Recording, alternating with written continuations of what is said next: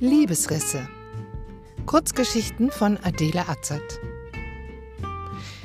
In diesem Podcast hören Sie kurze Geschichten, die einen langen Atem in sich tragen.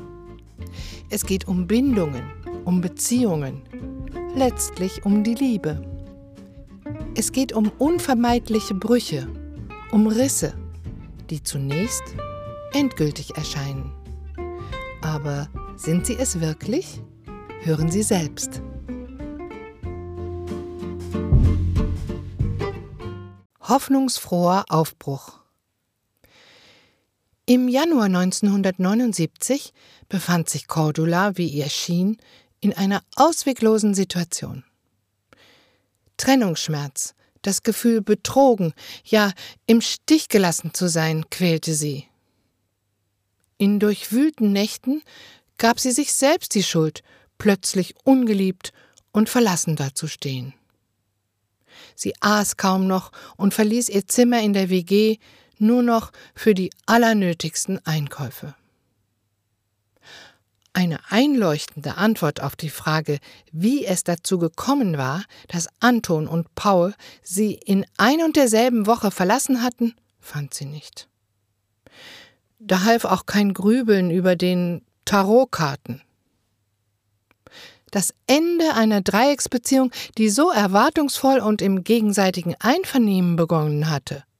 Schon nach einem Jahr. Zu Ende, Schluss, gescheitert, Experiment abgebrochen. Trotz ehrlicher Bemühungen um schonungslose Offenlegung der Gefühle. Zu dritt eine Beziehung ohne Heimlichkeiten und Besitzansprüche. Ohne einander weh zu tun, versteht sich spießbürgerliche Monogamie, altbackene Rollenverteilung? Hm, das war gestern. Hatten alle drei wirklich ihre wahren Absichten ausgesprochen? Wer hatte was nicht zugegeben? Zusammenwohnen stand doch nie zur Debatte, jeder hatte sein Unterkommen in einer WG. Cordula hatte sich vorgenommen, mit beiden genau gleich viel Zeit zu verbringen. Silvester mal mit Anton, mal mit Paul. Wochenenden, Spaziergänge, Reisen, mal mit Paul, mal mit Anton. Der Freundin Silvia allerdings hatte sie gestanden, dass sie sich mit Paul öfter in Badewanne und Bett vergnügte als mit Anton. Paul war einer, der Teelichter um die Wanne herum aufstellte, in Erwartung ihres Besuchs. Blaubeeren mit Schlagsahne im Winter, Beere für Beere ihr auf die Zunge gelegt. Anton dagegen kannte sich in der Welt der Politik aus. Er versah Cordula mit schlagkräftigen Argumenten gegen den Krieg in Vietnam und für die Berechtigung der Nelkenrevolution in Portugal. Sie vertrat und verteidigte Antons Standpunkte in ihrer Frauen-WG. Wichtiger als die Politik waren Cordula die Gespräche mit Silvia über die Unterschiedlichkeit der beiden Männer. Warum sie beide liebte und von keinem lassen konnte. Silvia fragte, warum Cordula sich Anton gegenüber nicht schuldig fühle. Du siehst ihn als Bruder, findest ihn weniger anziehend als Paul.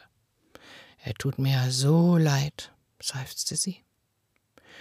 Cordula beobachtete in der Tat, dass Anton von Woche zu Woche stiller wurde und von sich aus weniger anrief.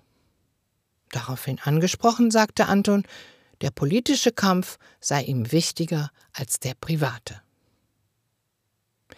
Mit der Zeit beschwerten sich aber Cordulas WG-Frauen. Sie habe nur noch Augen und Ohren für Anton und Paul. Es sei unzumutbar und obendrein unsolidarisch, sich Abend für Abend um 23 Uhr zu verabschieden. Dazu dieses verrutschte Lächeln von ihr. Ob Cordula etwa glaube, es sei ihnen entgangen, dass sie sich von ihnen entfernte. Ob sie sich nicht schäme, den Kampf der Frauen hintanzustellen. Was ihr eigentlich einfiele, die Schwestern allabendlich allein am Küchentisch diskutieren zu lassen. Der Kampf gegen das Patriarchat gehe sie wohl nichts mehr an. Sie waren es leid, dass sie Cordula offensichtlich nichts bedeuteten. Eines Abends reichte es ihr.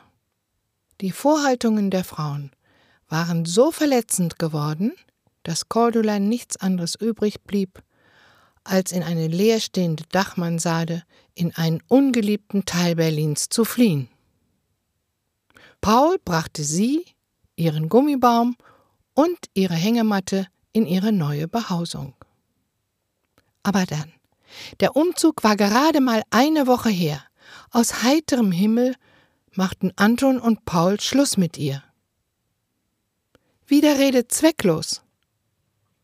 Starr und steif stand sie mit dem Essgeschirr in der Mensa vor Paul, als der ihr ohne Zögern sagte Ich habe geglaubt, ich könnte eine offene und gleichzeitig intensive Beziehung führen.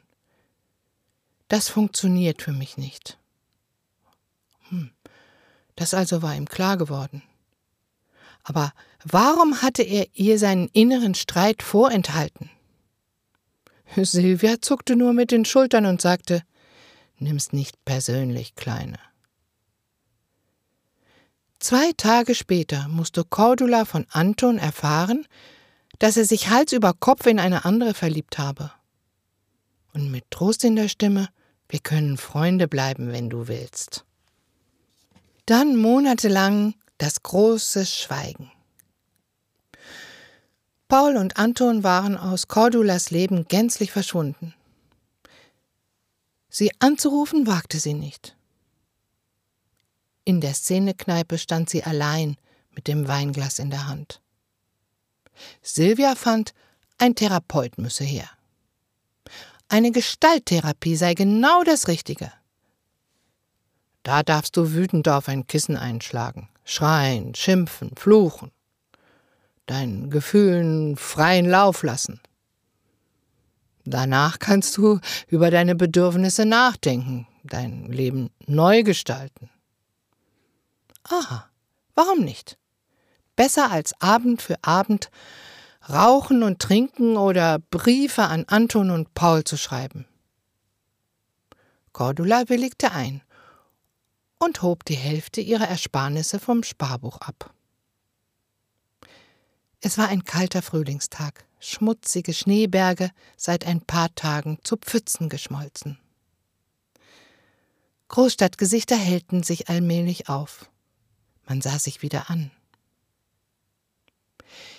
Der Therapeut hieß Manfred und war von Hause aus Professor für Psychologie. Genau derjenige, der Cordulas Diplomarbeit vor einiger Zeit mit sehr gut bewertet hatte. Manfred öffnete die Tür und geleitete sie mit leichter Hand auf der Schulter in seine Praxis, in der es, anstelle von Sesseln oder Stühlen, einen bunten Kissenturm in der Mitte gab. Cordulas Wangen glühten. Manfred war gerade dabei, die Kissen im Raum zu verteilen. Da hörte sie sich sagen Manfred, ich habe tausend Mark gespart. Es gibt zwei Möglichkeiten. Entweder ich mache eine Therapie bei dir, damit ich wieder froh werde, oder ich kaufe einen VW-Bus und fahre für unbestimmte Zeit nach Italien und unhörbar für Manfred, lasse mich zur Clownin ausbilden. Martins schicksalhafte Antwort klang überzeugend. Du kaufst natürlich den Bus. Wenn das Geld alle ist, sehen wir weiter. Schon im Mai kniete Silvia vor einem Bus, den Cordula gebraucht von der Post erworben hatte. Silvia malte riesige Margariten auf die Schiebetür. Anton hatte Cordula, aus reiner Freundschaft, ein Bett in den Bus gebaut und schleppte nacheinander drei Holzkisten heran. Eine mit Utensilien für die Küche, eine mit Büchern und eine fürs Bettzeug. Gasflasche und Kocher fanden ihren Platz unterm Bett. Entzückt und gleich wieder in Anton verliebt war Cordula, in seine grünen Augen und seine Prinz Eisenherz Frisur. Sie sah sich, wie sie noch vor wenigen Monaten mit hochgezogenen Knien unter der Bettdecke wartete, dass er endlich von seiner Portugal-Spanien-Gruppe heimkehrte, um sie zu wärmen. Im Handumdrehen war der Innenraum des Bullis in eine einladende Schlaflandschaft verwandelt. Silvia hatte einen Vorhang aus zwei Palästinensertüchern zusammengenäht. Da, dann kannst du nachts ruhig schlafen. Häng ihn dir vor die Frontscheibe. Als der Bulli startklar war, hielt Anton Cordula zum Abschied in den Armen. Was willst du in Italien, außer an Theaterworkshops teilzunehmen? Hast du überhaupt Talent zum Klauen? Ich meine, als Frau. Hast du dir die Sache gut überlegt? So durch den Wind, wie du gerade bist? Dazu allein im Bus? Anton, ich will weg, ich will weg aus Berlin, verstehst du? Mir gehen lila Latzhosen, Frauenpower, das Geschrei um die richtige Linie, die mit Hundekacke bespickten Schneehaufen in dunklen Wintermonaten auf den Wecker. Leere Lambrusco-Flaschen, überquellende Aschenbecher morgens in der WG-Küche, der Dauerzwist mit den Hausbesetzern. Nein, mein Lieber. Echt, ich muss weg. Ich will was Neues. Anton lachte nur und meinte, ja, ja, er könne das verstehen. Abhauen wollten viele. Er nahm aus seinem Rucksack einen Stapel Kassetten und legte sie ins Handschuhfach. Zum Abschied gab Cordula ihm einen Kuss, der sich anfühlen sollte wie ein Punkt. In den Sommermonaten begleitete Antons Musik sie auf der Via Cassia. Statt Kopfsteinpflaster und Szenekneipe riefen gelbe Felder, hellgrüne Hügel, Zypressen, Fahrtwind in den Haaren und Sonne im Gesicht bis in die späten Abendstunden für immer verloren geglaubte Glücksgefühle hervor. Clown Django Edwards zeigte ihr, wie man auf Tische springt, in Türen fällt und Fake-Ohrfeigen austeilt. Bei dem berühmten Theatermacher und Erneuerer Grotowski schweigt sie zusammen mit hundert jungen Italienern in einem Castello ohne Fenster. Man darf sich auf den Boden werfen und herumkugeln. Man darf nur schlafen, wenn man fast zusammenbricht. Berührungen zwischen Mann und Frau sind verboten.